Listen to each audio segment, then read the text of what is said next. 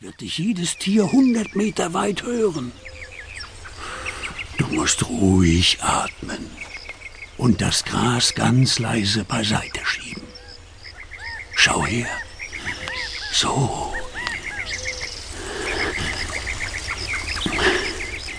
Tatsächlich. Als Schaman durchs Gras schleicht, ist es gleich viel leiser. Minitu beobachtet genau, was der Medizinmann macht, und dann versucht er es selbst.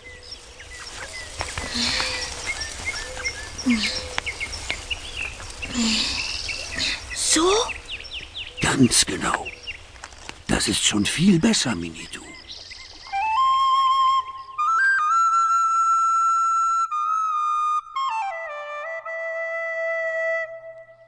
Nach dem Schleichen durchs Präriegras steht als nächstes Bogenschießen auf dem Programm. Aber bevor man mit dem Bogen schießen kann, braucht man natürlich Pfeile. Die muss ein Indianer selbst machen können.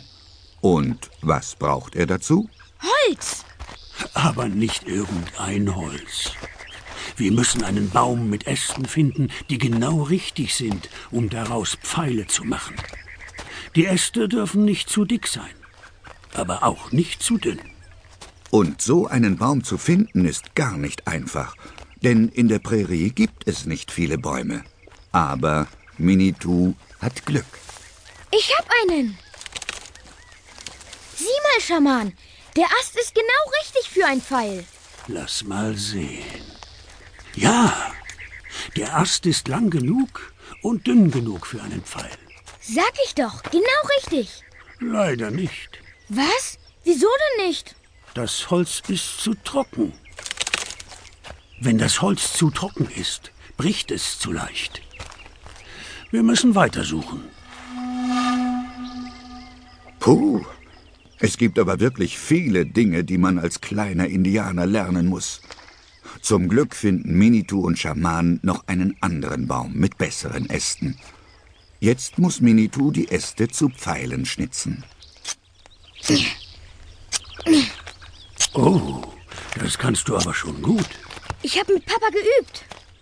Während Minitu mit seinem Indianermesser eine Pfeilspitze schnitzt, hat Schaman ein Feuer angezündet. Wenn die Pfeilspitzen fertig sind, müssen wir sie ins Feuer halten, damit sie hart werden. Ins Feuer?